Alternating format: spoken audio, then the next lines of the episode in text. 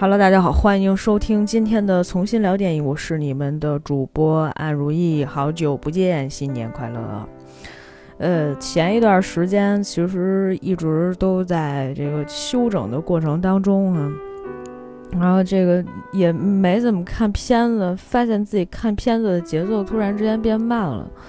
嗯，然后我们公众号上前一段时间放了一个我的二零二一年的年度十佳。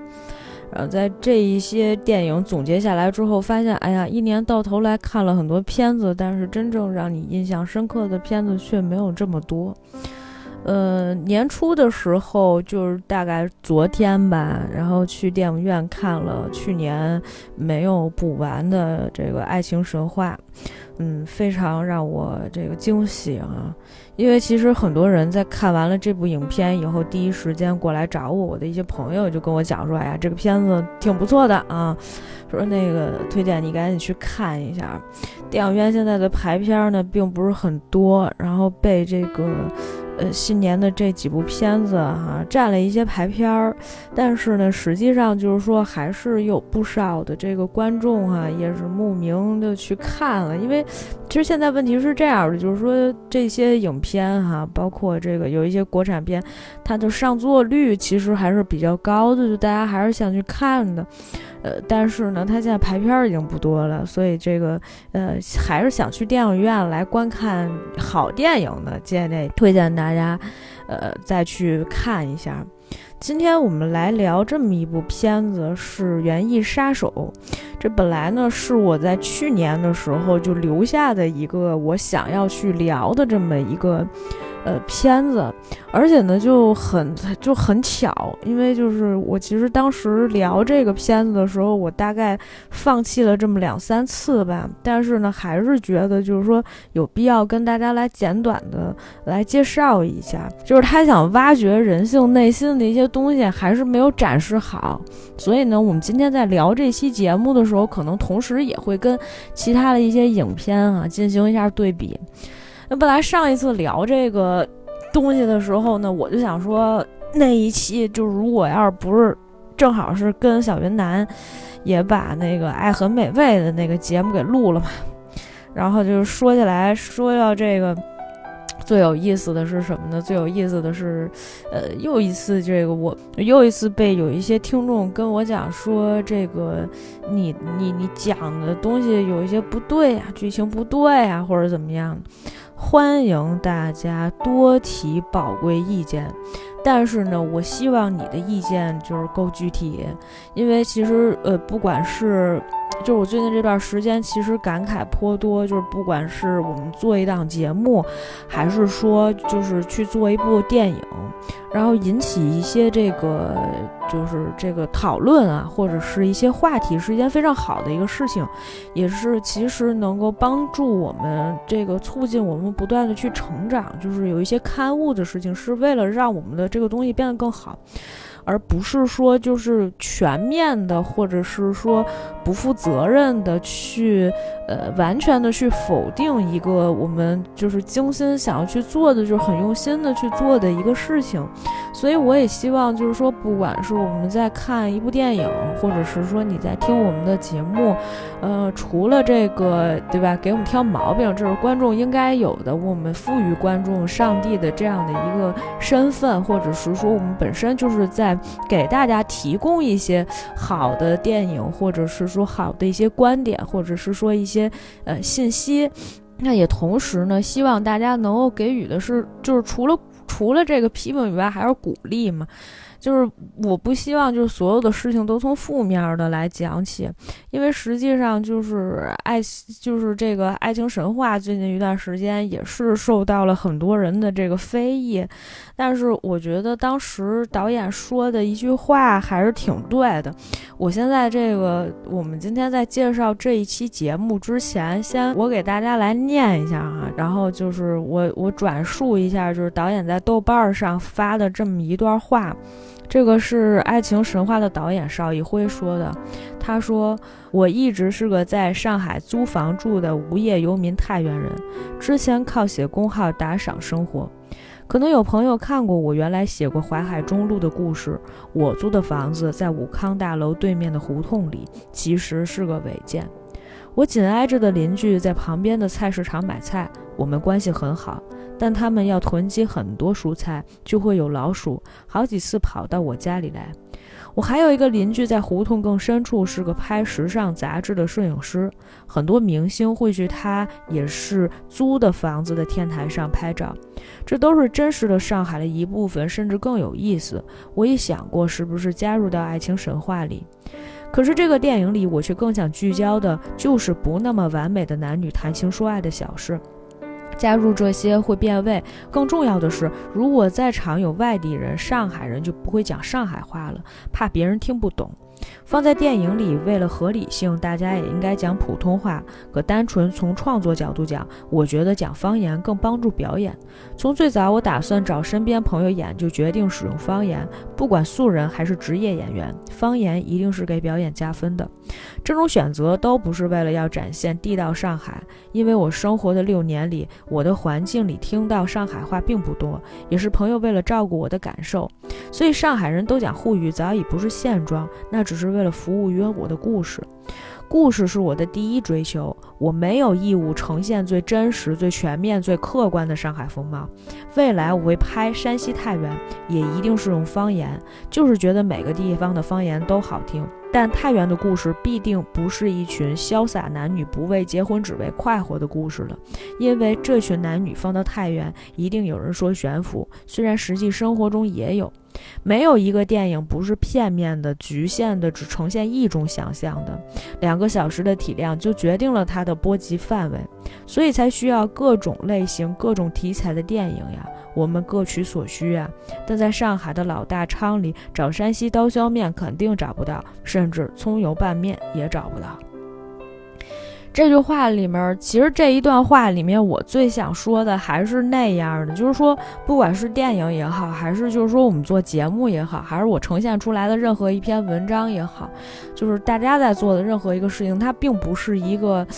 呃，就是老实话讲，并不是那么公允的，它其实是带有非常强烈的这种。主观意味的，而当然，你要是说我又表又立的话，我其实一点都不能承认这件事儿，因为毕竟我们如果是说只是单纯想要得钱，那我就是做营销号就好了，根本就没有必要去因为一个自己的喜好再去开一档节目，而且到目前为止，我们的节目没有挣来一分钱收入，所以其实。嗯，拍电影有的时候也是这样，就是他其实并不是单纯为了钱。哎呀，说这个话吧，就说的好像非常的这个不客观啊。嗯，对不起，我们讲的每一句话都不客观，我们并不是一个特别客观的节目。如果你要是觉得就是我们的这个节目里面有太多的不客观的东西的话，那您可以完全就是就是去听那个更客观的节目啊。这个就就我前面废话说的太多了，也是因为就是可能新年，嗯，第一期节目，然后在节目里面也抒发一下感慨，顺便是因为就是给大家给自己鼓一鼓劲儿，因为我其实今天讲这个园艺杀手之前也是做了一些功课的。但是做完功课之后，我就觉得我没有办法去媲美任何一个真正去讲罪案、真实罪案案例的那些，呃，这个节目。所以，我们这一期的节目，除了在简短的去介绍一下这个这个影片的一些信息以及真实案例的情况以外呢，顺便我们也来跟大家来聊一聊，就是在各种影视作品里面，在部分的影视作品里面是如何呈现一个人的真正的这种犯罪的心理活动的。首先呢，就是先跟大家来介绍一下这部片子，这个英文名叫《Landscapers》啊，中文叫做《园艺杀手》。这部剧呢是由 Sky 和 HBO 联合制作，呃，Villa Common 和 David t h e l i s 联合主演的。同时呢，这个项目的剧本也是 Olivia Common 的老公。Ad Sinclair 负责的剧本，同时呢是一个这个英日混血，福田之胜担任导演。所以其实从某种意义上来讲，我更愿意相信这个剧集里面有一部分，嗯，是由这个 Olivia Common 她和她老公来主导的。呃，说到 Olivia Colman，我们就先这个大致的介绍一下。其实最近这两年，她才真正的说是在这个好莱坞，呃，火了起来。你看，你现在打开她的这个豆瓣的影人介绍里面写的还是非常非常之简单。但是呢，这几年奥利弗·康曼确实是非常大热呢啊，呃，自从在这个二零一九年的时候，因为拿到了奥斯卡金像奖的最佳女主角啊，凭借《宠儿》拿到了奥斯卡金像奖的最佳女主角啊，一八年的时候也是。因为这个戏拿了很多的奖，从此以后呢，就成为了风云人物。而且呢，基本上 Olivia Colman 主演的电影呢，也都让大家觉得就是说是一个品质的保证。去年的时候，因为《王冠》的第三季，她还是拿到了金球奖剧情类剧集最佳女主角的这个奖项。然后呢，这个二零二一年又因为参演了《困在时间里的父亲》啊，获得了这个最佳女配角的一些提名。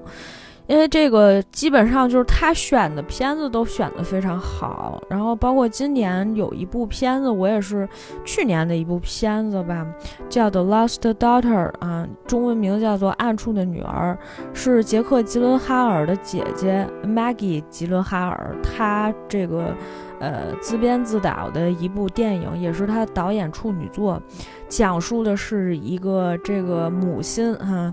呃，如何面对，就是实际上他只是一个人去海边度假，然后碰见了一对母女，发生了一些事情，引起了他的注意，同时呢，他回忆起了自己的一段往事，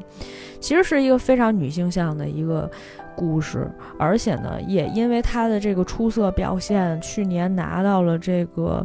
呃，歌坛独立电影奖的最佳主角演出，然后呢，也还有其他的提名。今年金球奖的这个提名也出来了，《暗处的女儿》同样也是，呃，提名了剧情片的最佳女主角。所以呢，其实就是说了这么多哈，说来说去，实际上是因为可能大部分人都是因为 Olivia Colman 才会去注意到这样的一部电影。它其实是根据一个真实事件改编的同时呢，它有一个，呃，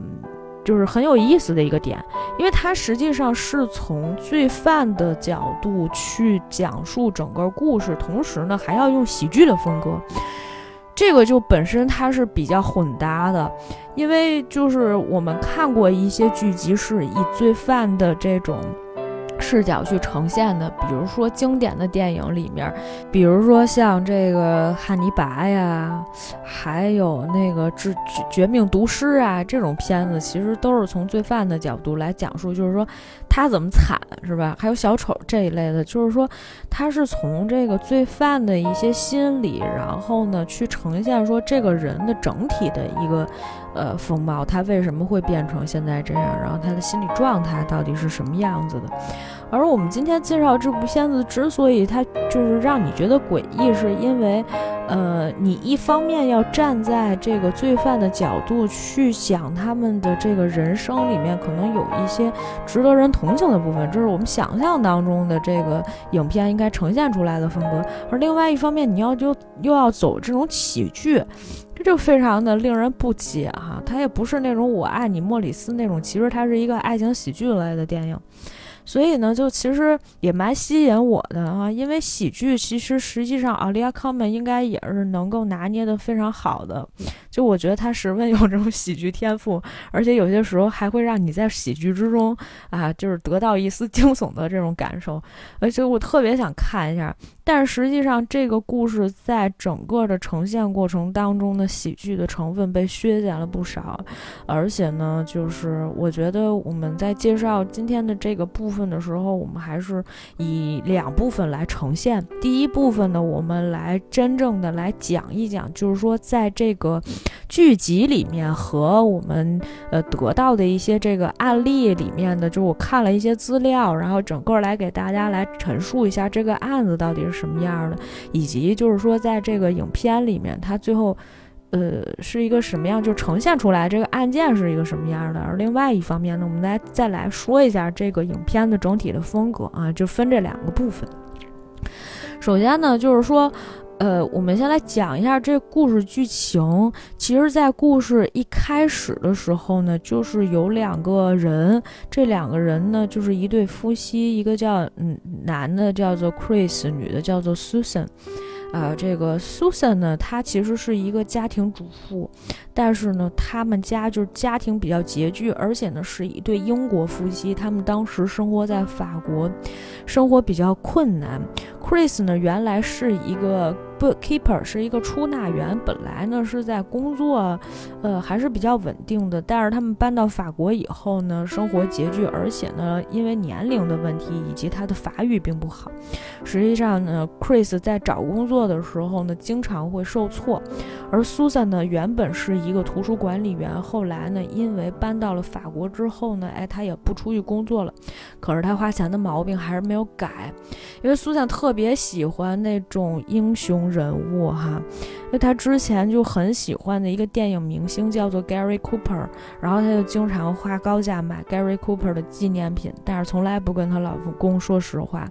家里面管账什么的都是他来管，所以水水电费都已经快交不起了，他也没告诉她老公，我真实的，比如说我花了一百法郎，我花了一百欧买了这么一个。还那么一张什么绝版海报，反正也骗他的吧，也不甭管骗不骗他，他但是他没那么多钱买这些东西，生活本来就已经不够花了，导致 Chris 的精神压力十分大。而且你开始的时候就觉得，哎，夫妻两个为什么放着英国的好好的生活，他们不继续了呢？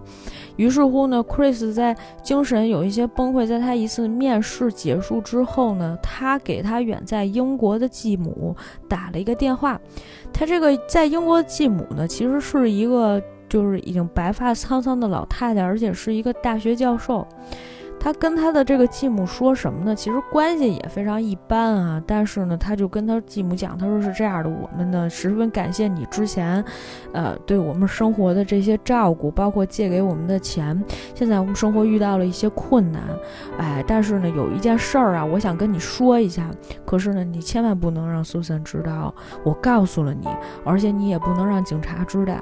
这个故事的开头，这电话开头就让你觉得哪哪都不对，那你后面说的事儿肯定就非常之可怕。虽然在影片里面并没有呈现出来 Chris 到底告诉了他继母什么，但是呢，继母扭头就是接完了 Chris 电话，刚刚挂下，就在深夜里面给英国的警方打了一个电话。电话里面叙述就是说自己的这个继子以及他的这个自己的这个继子 Chris 以及他的妻子 Susan 可能联合杀掉了 C Susan 的父母啊，Patricia 和 William w i c h l e r 这两个，这个一个六十三岁，一个八十五岁的老人啊，这也而且这个案件可能已经发生过去十五年的时间了。警察刚开始的时候呢，也是半信半疑。你说一个老太太深夜报了一个警，那我们就得出警啊，去解决这问题啊。可是当时呢，就是说在这个案件里面，呃，Chris 叙述的时候呢，就是说，哎，我们当时这个房子啊，就是已经都卖给别人了，是吧？那如果你要是想找这个房子的话，你就还得回到就是人家已经租住了房子大概十几年的这些住户这儿来。而且呢，警察当时去了以后呢，就是一个女警，还有一个黑人男警，这两个人呢就去到人家后花园了。跟人后花园聊两句以后，发现隔壁邻居呢是原来跟这个 Susan 和 Chris 呃 Christopher 啊，也就是 Chris 都认识的。就是说这个大概十五年之前，他们有一天就为了这个深夜啊，就开始 Chris 就开始挖大坑，挖大坑以后，第二天种上了很多的这个牡丹花儿。这件事情呢引起了警方的强烈怀疑。而且你说你要埋尸体，你怎么埋？可不就埋自己家花园里面？反正他们都承。承认了，既然呢，就是有人报警，然后也有人去这个就说一些疑点的事情，警方有权利说把这个后花园翻一遍，看看有没有尸体能够挖出来。果不其然啊，就是开了起重机，然后呢，结果挖出来两具尸体啊，一男一女。这尸尸体这个死亡时间，就是他已经变成尸骨了，都已经过去十几年了，死亡时间还在待定。但是呢，就是说警方觉得，那如果要是这样的话，那咱们就可以直接抓人了。那我们就把那个 Chris 和呃这个呃 Susan 从这个法国抓过来吧。哎，女警信誓旦旦就想要抓人，但是当时这个女警她的顶头上司就说：“你就别跟这儿开玩笑了，这事儿哪这么好办？哪像你想的这样啊？”女警说：“有什么问题？”她说：“我们这种英国跨国抓人，你知道需要什么吗？需要一个欧洲的逮捕令。”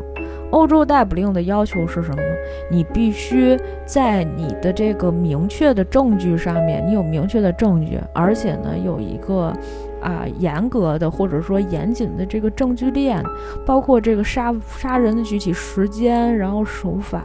啊怎么杀的，怎么是不是能够证明就是这两口子干的？那绝逼是不可能。我们现在手里有的是什么呀？这两个尸体当时检验出来有两个弹孔，而且呢，就是有一个尸骨里面呢有这么一颗子弹，然后呢，这两具尸体和一个报警电话和一封邮件，因为当时那个邮件里面呢是 Chris 和警方的联系，就是说我们可以配合你们警方调查，人家也没说我不回来，人家也没说不是我干的，或者是说怎么样，就这些都不能。证明，甚至是说到后期的时候，因为 Chris 他们两个人承担了巨大的这种经济上的压力和心理压力，导致 Chris 直接给警方打电话说：“我就是可以承认，我们当时应该是说。”是他自己的岳母，也就是死者 Patricia，因为跟他的跟 Susan 的父亲 William 发生了争执，然后 Patricia 用枪打死了 William，之后是 Susan 赶到了现场，然后想帮母亲在处理尸体的时候呢，又对母亲产生了怨恨，两个人在争吵之际，Susan 一激动，用枪直接呢就把他的母亲哎误杀打死了，打死了之后呢才导。导致就是说，呃，这两具尸体就是现在是这么一个情况。然后呢，他们两口子就说：“那我们今天承受不了巨大的这个压力嘛，两个人就回来了。而且呢，就是可能对于很多的罪犯都有这么一种心理，就是我逃亡了很多年，最后呢，哎，我终于现在可能一颗石头落地了，我现在要回去接受审判了。两个人坐着欧洲之星，慢悠悠的，一点钱都没有，花了几块钱。”就真的回来了，而且呢，警察呢还在抓他们，还在这个呃车站里面接他们，然后就把两个人哎就放在这个车上带走了。带走了之后呢，分别审讯的十分的不顺利，两个人呢就咬紧了，就是说这事儿吧是一个误杀，而且呢就是跟 Chris Chris 呢没有什么太大关系。呃，就是像我们刚才叙述的那样，就是说 Patricia 他们的口供里面，啊，直接说的就是十五年前 Patricia 啊用枪打死了 William 之后呢，因为 Susan 跟母亲发生了争执，于是，在激动之下。啊，激情犯罪，将自己的母亲 Patricia 打死，然后呢，他们这个当时 Susan 因为慌忙，于是把 Chris 叫到了家里，他们呢把这个尸体就存放在了二楼，而且大概在一个星期左右的时间以后，才把这个尸体掩埋。啊，时间什么地点，反正都是十五年之前。警方对此呢，就是说他这个。调查呀，就一直就无法进行下去。于是乎呢，在分开审讯的时候呢，女警也用了一些手段。警察最常用的一种手段啊，就是我不知道大家有没有看过我经常推荐的一个剧，你们一定没看，就是那个《苹果园儿》啊，《Apple Tree Yard》。在苹果园儿里面也有这么一种呃方式，就是说，当两个人是共犯的时候，你一定要想办法，就是让他们在。这个互相啊，这个呃不是共犯嘛？通常这个口供都是已经串好的，所以你必须啊得让他们两个人啊，就是发生这个互相怀疑以及互相指责，这样才能慢慢的在这个案件的调查当中呢，就是得到更多的一些讯息。所以呢，当时啊，就是这个。警察也用了这么一种方式。就是让这个苏珊跟先是跟苏珊说说这个我们呢这个已经 Chris 已经招了啊，就很多事情他已经说了，根本不是你说的那样什么之类的啊，就是一定要找出他们说话的破绽嘛。同时就是说一定要让你的情绪变得激动起来，因为 Christopher 呢，他是一个 Chris 呢是一个经验比较丰富的，基本上说的很多话呢就严丝合缝。但是呢，两个人因为长期的这个分开审讯之后呢，这个还是露出了一些破绽。Chris 呢，当时交代了一个非常重要的一件事情，就是实际上他的老婆 Susan 并不喜欢枪，甚至连碰都不想碰。在这种情况下呢，你就无法说证明这个尸体就是就是直接就是被 Susan。打死的嘛，对吧？就是他不愿意碰枪呢，事情呢就就有很多的这个一些合不上的一些地方哈，所以呢，后来呢就发生了一个，就是嗯，到后期等到这个庭审的时候呢，也遇到了一些问题。然后呢，一点点的抽丝剥茧的，然后呢，就把这个案件啊，真正的，呃，这个调查出来了。首先呢，就是我们把这个审讯、警察审讯的过程和庭审的过程，其实实际上已经是在影片的呈现当中呢，已经是给大家做了一些呃分开了，但是我们可以合并来快速的来讲一下这个案子哈。比如说，就是有这么几件事情是这个夫妻俩是没有办法去解释的。首先呢，就是说，呃，苏珊呢本身是一个非常不喜欢用枪的人，就是非常不喜欢枪。也因为这个原因呢，就是当时 Christopher 原来呢是在一个就是这种什么什么枪的一个协会里面，他其实是一会员，所以他们经常就会有这种打猎呀什么这种活动。所以实际上，Chris 是十分会用枪。的，而且呢，就是现场的这个尸体啊，每个尸体上面呢，就是有两个弹痕，有两个弹孔，而且呢，在现场发现的这个子弹里面呢，实际上就是他们查了一下，这用的是一种什么枪，还是那种比较老式的那种手枪，就是这手枪呢，是你每发射一次，对吧？你就按这个。trigger，你你发射一次之后呢，你还是在要把那个保险再搬开之后才能再打一次，它不是那种能够连环打，就直接砰砰打两枪的。所以呢，这个失手杀人这件事情肯定是不可能的，那必须都是故意的。而且呢，在使用枪的手法上面呢，就并不是说不是专业的人就能。这俩人死的这个就是被打的那个两个弹孔的位置和手法几乎都是一样的，而且呢是非常的，呃，这个专业的人才能干出来的事儿。因为你很有可能你第一次打枪，你连这个枪都握不好，是吧？就很容易走火呀，或者是说打偏，但是都没有，就非常非常准确。但是呢，当时他们记录的这个杀人的这个时间，就是十五年前的这个案件，这个事。情是在一四年左右告破的啊，所以所以说，案发的时间大概是在呃一九九八年的时候。那那个时候他们在预设的这个时间范围里面呢，如果说他就是一周之后他们才把这个尸体处理掉，那么在一周之前这个人死的时候，Christopher 呢，Chris 确实是不在 Mansfield，就不在这个 Susan 的父母 Patricia 和呃 William 的这个家里面和他们住的这个地方。所以说呢，就是很多线索都对不上，包括就是说，他们说这个尸体我们就在楼上放了一周，然后我们才清理掉，才把它，呃，这个埋掉。但是人家这个法医说了，说你这个尸体吧，基本上放个超过三天，味道就很大了。而且他们当时犯案的时间大概已经是五月份了，也不存在说这个尸体什么，他们说这个僵硬，僵硬都不是说，呃，这个三天之后会发生的事情，三天之后就是七天之后大。在这个尸体已经是这个发臭了哈，已经就是开始就不是光长尸斑了，已经就是开始烂了。所以呢，就是他们这些证词呢，实际上都是非常非常的呃，这个无法证明自己的，就是不基本上就属于证明他们两个人在撒谎。同时呢，这个还有一件事儿，就是他的父母在这个死了之后呀，苏珊还是去这个银行呢，就搞了一个联名的户头，就把他爸妈的这个户口和自己的这个银行账户呢绑定在了一起。他呢每个月还是会固定的去领领他父母的这个提取他父母的这个养老金生活。十五年之后呢，甚至是说都没有人发现他跟家里面人所有的这些亲戚哈都说的是他的父母呢就是远去了爱尔兰，然后在爱尔兰觉得哎呀生活特别舒服，很很有可能会永久的居住在那里。然后因为这个 Patricia 和 William 夫妇呢，以及 Susan 和 Chris Chris 夫妇呢，他们这个朋友啊和亲属都不是特别多，就是属于那种比较孤僻的性格，基本上是不怎么交朋友。原来 Chris 是有朋友的，Chris 在跟 Susan 结婚之后，基本上是没什么朋友了，就属于独居的夫妇，所以就没有人怀疑这一点。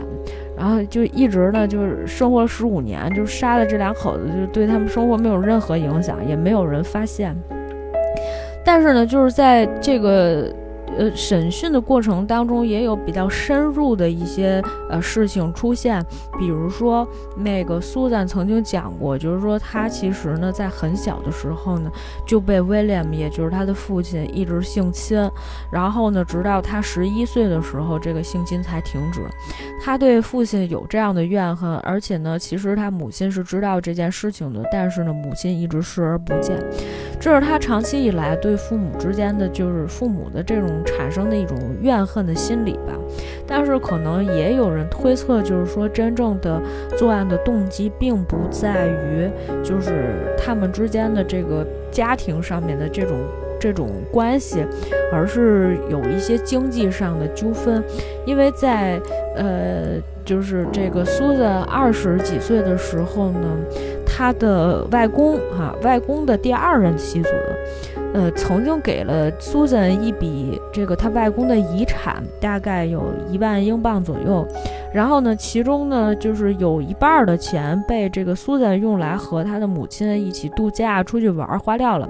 剩下一半钱呢就等于苏珊呢就拿着这些钱呢给他的父母 William 和 Patricia 买了一栋房子，在 Mansfield 买了一座房子。然后这房子呢其实写的第一开始呢是他自己的名字。啊，写的是 Susan 的名字，然后一直让他父母住，但是后来呢，父母因为这个各种威逼利诱吧，就说那你这个得把这个房子给我们，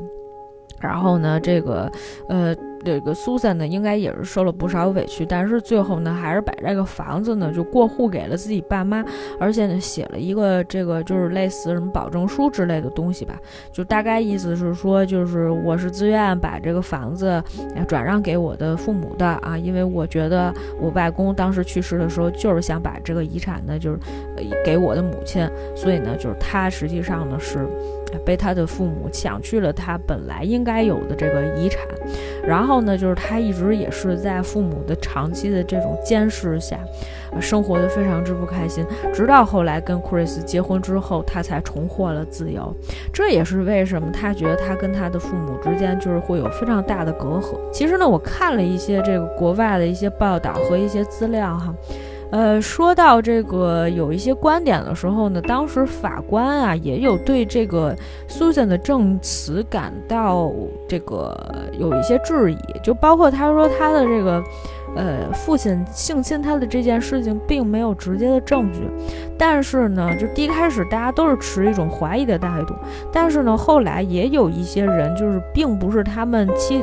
夫妻双方这两个人说的，而是有其他的人呢在证词里面啊指出，就是说当年 Susan 和 Chris 结婚的时候呢，William 表现出了非常异常的这种嫉妒的。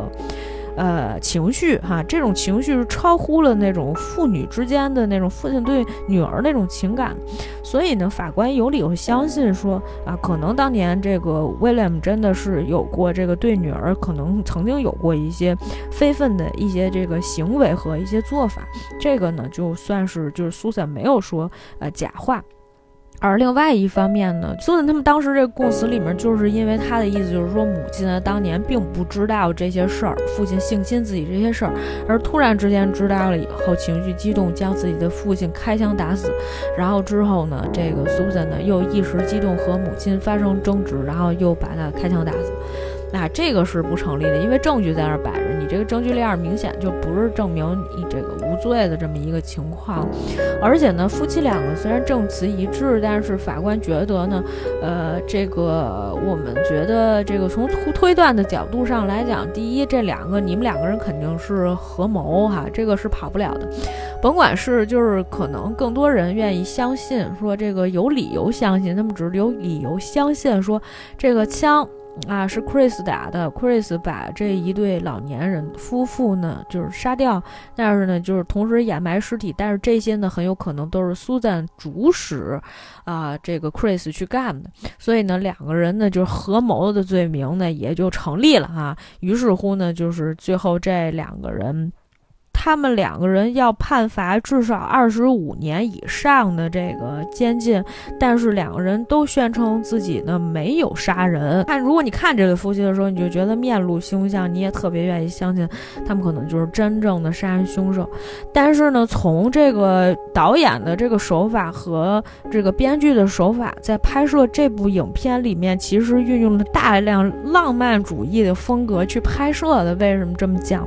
因为它其实带。入的基本上是我们刚才，呃，就是我们刚才其实已经基本上就把整个庭审的和审讯的和作案的这个，呃，事情全全都放进去了啊。而且呢，就是这夫妻两个一直就假装说这两口子还活着，然后一直领他们的这个养老金嘛，就是反正也挺挥霍无度的，就大概是这么一个案子。但是呢，就是导演在拍摄的时候呢，选用了大量的这种呃浪漫主义风格。为什么这么说？就是它里面带入的就是这个呃两个罪犯哈，这个 Chris 和 Susan 的视角。从 Susan 的角度上来说呢，他是一个非常喜欢这种英雄主义的呃这个人，尤其呢是你看他说他喜欢 Gary Cooper 嘛，这个上个世纪什么这个五六十年代的那种。呃，英雄形象特别喜欢那种什么西部牛仔啊，出去救人啊，所以呢，他当时看上的 Chris 也是因为就是 Chris 实际上就是可能从某种程度上来说是一个把他从自己的这个呃。呃，怎么讲呢？就是控制欲极强的这个家里面拯救出来的这么一个英雄人物哈，而呃，Chris 本身在家里面实际上是原本是一个比较失败的人，从小呢他就被他的父亲还有他的呃这个哥哥一直都在说他的这个。呃，比较懦弱呀，说他 fragile 啊，然后就觉得他不行啊。可能只有这个 Susan 觉得他是一个像拯救自己的英雄一样的这样的一个人。所以就是你要是真说它是一个像这个呃英国版的白夜行，也不是不可以。所以其实这是一种固定的人物关系，就是女性在受害的时候，有一些懦弱的男性为了去证明。呃，自己的这个勇敢吧，以及就是说我能够干出，就是我能够干一些保护女性的事情，为了证明自己的这种能力所做出来的这种一些这个超乎想象的事情，而且本身你看他们这个性格也比较孤僻啊，不是说孤僻就容易犯罪。嗯，就是说，但是就是他们这种这种性格就容易可能有一些时候走一些极端啊，就是干出这些违法的事情。但是从这个剧集的角度上来说，从 Susan 的视角里面就有很多插入一些情节，这情节是什么？就感觉是那种。呃，想象出来的，比如说这个呃，饰演 Susan 的 Olivia Colman 和这个饰演的 Chris 的这个 David Thewlis 两个人，就是都会穿成那种就是非常西部的那种衣服，然后就是古典的那种就是衣服，然后两个人在那个。就是这个荒野里面跑，然后就是这个时候呢，就是看那些警察像坏人一样，然后就慢慢慢慢的在森林里面接近他们两个人，然后这个想象当中，Susan 的想象当中，Chris 就拿着一把枪掩护着他，两个人就是那种亡命天涯的那种亡命鸳鸯的那种即视感哈。就是这种，就是其实是都是在他们这个想象的这种空间里面，就是就是呈现了很多，就是实际上是苏珊想象当中的这这些事情呢，就是所以他其实想表现的，并不是说这个案件本身有什么复杂的地方，而是他想在这个剧集当中表现两个人独特的这种呃坚不可摧的爱情。但是本身其实这个爱情在我们分析来看哈，它实际上是两种这个互相的这个依偎的这么一种。怎么讲？一不是特别健康的一种心理状态，所以呢，就是在呈现的时候呢，就感觉上你有一些，呃，分裂吧，或者是说它有一些割裂的一些地方。同时呢，呃，从这个辩护的律师的角度上呢，又提供了一种同情别人的可能。他有两个这个视角，让我觉得，呃，是做出来了，但是呢，实际上他。嗯，还是我们抽丝剥茧去看这个真实案件的时候，还是不能够接受这两个人，因为这两个人基本上属于好吃懒做。你们俩就是没有收入，最后拿着这个岳父岳母的收入，呃，度日嘛，是这么一个这么一个心理过程。说白了，还是为了钱。但是他们当时就是在这个故事里面选取了两个角度，对这两个罪犯呢产生了这种同情的心理。一个呢是当时就是说苏珊他们有一个辩护律师，在故事一开场的时候就出现了这个辩护律师，因为当时苏珊给他打电话的时候就跟他介绍了案情啊什么，就开始说讲想说事儿了，结果这个律师呢就是也是一黑人律师，这个律师就跟他讲的说，我现在还没有确定成为你的。这个辩护律师，所以呢，你现在先不要跟我讲案情的事情，我要先到这个警局啊，我们先去见你一面，然后你确定之后，咱们再从这个案情上面走。而且这个律师在帮助苏珊的时候呢，就发现有一些时候明显就是警察给他下套，然后让这个苏珊情绪激动，让他去讲。律师就告诉他说：“你不愿意讲的事情，你完全可以跟他们讲，说无可奉告，这事儿我不知道，是吧？就是 no comments 就可以了。”不要跟他们讲太多，你讲的太多，逻辑上面的这个 bug 和漏洞越多，那么警察就很容易揪住你的小辫子，然后你们就可能最后就是一发不可收拾了。包括中间在庭审的时候呢，也曾经这个 Susan 对这个律师表示过哈。就是他说我跟这个 Chris 啊，我们当年有一段特别浪漫的这个故事哈，就包括我们想象中什么什么样儿，怎么怎么样，就讲了很多这这这些就是。在可能别人看来，他们的这个爱情啊，非常的有趣的故事啊，就是 Chris 可能会扮成一个英雄，然后这个 Susan 可能是需要他去解救的这么一个人啊。我忘了一个具体例子是什么了哈，大家不要骂我哈，可以纠正我，可以补充我哈，不想听可以关掉，太贱了我，就是。当时这个，当时这个苏塞就说：“哎，我可不可以讲一些这些东西啊？就好像 fairy tale 一样的东西，就是说我们俩其实感情很深，他很爱我，我们两个人就是相依为命。”这个律师当时就提醒他，苏赞说：“就是这些东西呢。”呃，就是我听起来，我觉得特别感人，而且你们这种互相支持、互相扶持的这种关系，我也十分十分的认同和同情。但是我希望你到这个庭上的时候呢，不要讲这些话，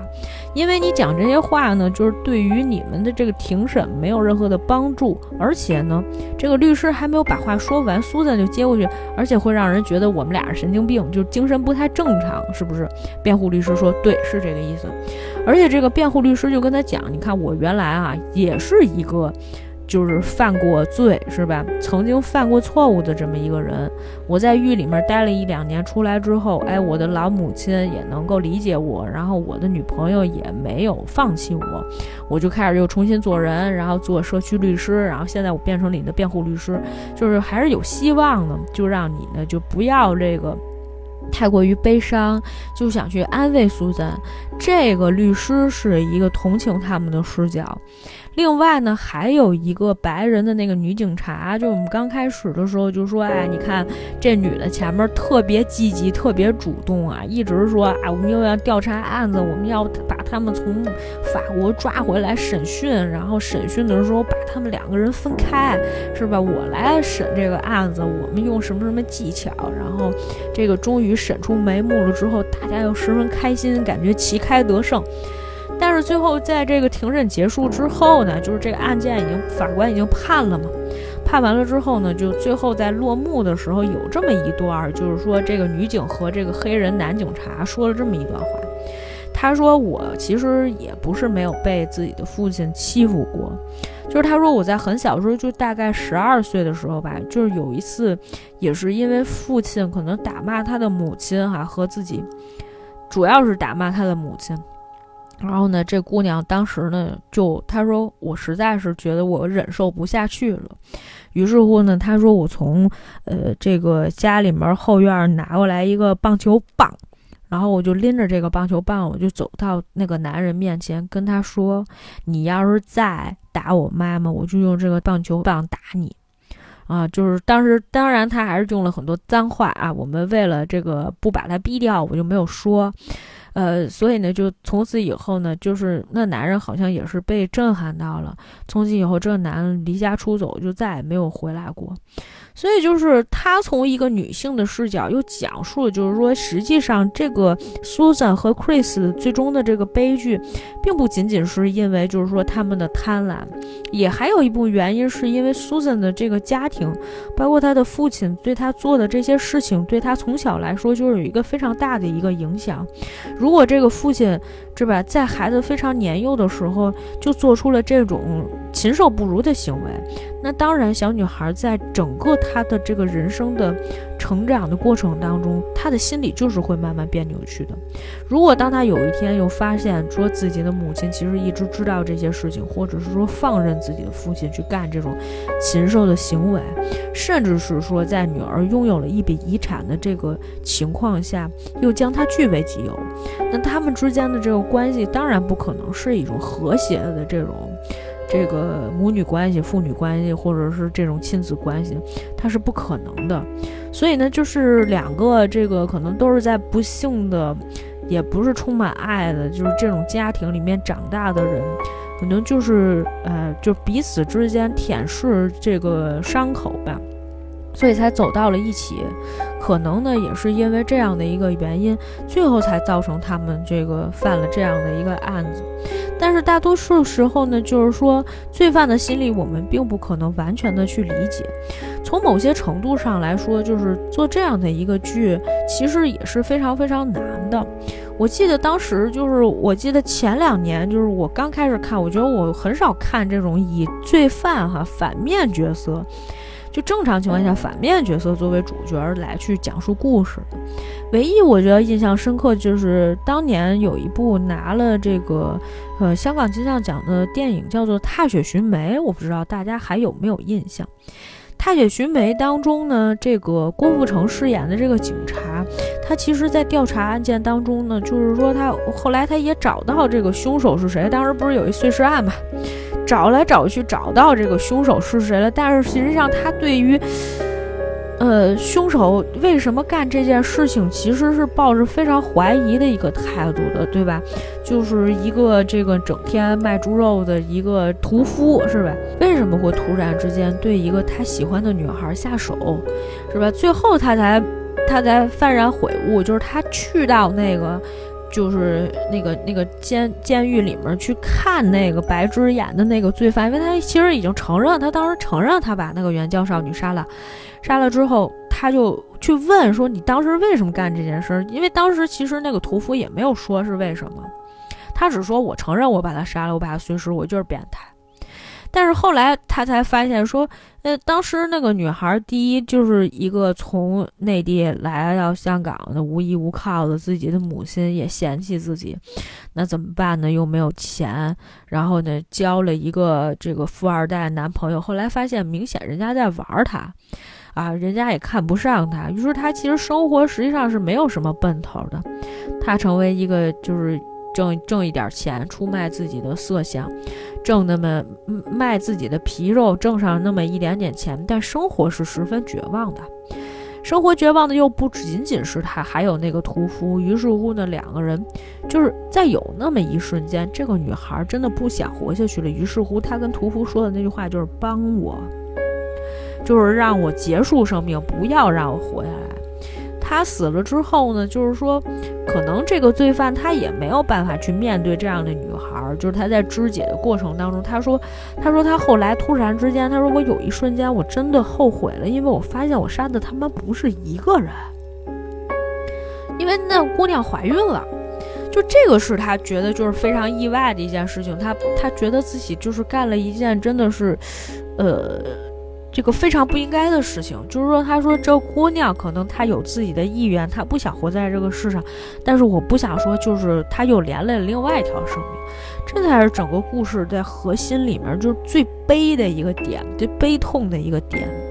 但是呢，对于我们现在说的这个 landscape 啊，园艺杀手来讲，他没有一个能够让观众去共情的点。因为你讲了很多这种就是嗯男女主想象当中的发生的一些事情，这本来就是在正常人的这种范围里面他所无法去理解的一些东西，而且在前期的时候呢，他的那种割裂感，还有在这个演员在演的过程当中，这个剧集的呈现的过程当中，他需要有一种这个喜剧的元素，这个喜剧这个点就非常的难做了。你说本来他俩就有点精神不太正常，然后你就又想走那种喜剧的路线，但是他又真的是非常残忍的杀害了两个啊年老的夫妇，而且撒谎成性，甚至是说在最后这个庭审已经结束，仍然没有承认自己的罪状的这么一对夫妻。嗯，我既得不到，就是我既没有跟他们之间的共情，我也无法去同情他们，同时呢，我也无法 get 到这个剧的一些笑点，所以这个才是就是说整个剧上来讲，就是稍微有这么一点尴尬的地方。只能说啊，大部分的时候大家都说这个，呃，就是。大家就是喜欢，第一，它是一个真的是有一个真实的这个事件，而且它的这个条理实际上是比较清晰的，只是在它去世的这个过程当中，因为实际上我们刚才用这么简短的一个。形式就大概把这个案件里面的一些事情去理清楚了，因为他就没有什么抽丝剥茧的过程。那他又要做一个四级的限定剧，所以他就基本上是说前半部分可能就是有一些审讯啊，然后包括这个案件是怎么浮出水面的啊这一些，到后半部分里面就其实插入了很多无关紧要的情节，甚至是我觉得他就是在这个拖时间，在塞时间进去了，这个是。我觉得不太不太可行的一种方式啊，当然就是我我还是觉得就是我们只能说哈，导演是一个非常有想法的人，但是呢，想法和他最后呈现出来的这个作品，可能并不能让这个观众产生更多的共鸣，这个是我们就是这个可能在在在聊的过程当中，或者是说在看的当过程当中，就是最大的一个感受吧。反正就是，就我觉得其实还是有，就是这样的一个悬案，还是有一些有意思的地方啊。特别是他拍摄手法，如果大家觉得就是想放松一下的话，还是可以去啊，大概的去看这么一个故事的。但是就是如果说你对于罪案的要求十分之高，那我觉得你就不要抱太大的期望了啊。这个就是一个。平时看着解解闷儿玩的这么一个片子，我觉得这个这这差不多了。我觉得今天这个就是大概我们要聊的一个故事吧。嗯，新的一年，然后那个就是我希望这个我能够跟大家分享更多更好的、更优质的一些影片，同时我们也会把一些可能会有争议的一些影片拿出来来聊一聊哈。包括这个前一段时间的这个《爱很美味》，实际上我们也在做一些，呃，这个就是还也也也还是在聊的，就是说可能有一些观点吧。我觉得可能，呃，就是刚才刚才我觉得就是在分享那个邵艺辉导演的那一番话的时候，我十分想表达了一个观点，就是说，嗯，可能在这个时代里面，我们希望就是说，它不是一个。就是说，你你不让我说，然后就是你觉得我说的不对，然后你就不让我继续说下去了，而是说，我们可能会用各各种各样的方式是呈现自己这个观点。希望新的一年里面能够跟大家分享更多有意思的影片，以及跟大家聊更多就是更有意思的一些桥段和一些故事。我想今天就是先这样吧。啊，开年，呃，第一期节目，希望大家这个新年快乐。讲完这么一罪案故事，说这么一句话，呃，然后这个欢迎大家这个这个以各种各样的形式来支持我们。然后呢，你可以在喜马拉雅、呃网易云以及呃小宇宙收听我们的节目。好了，感谢大家的收听，我们下次再见。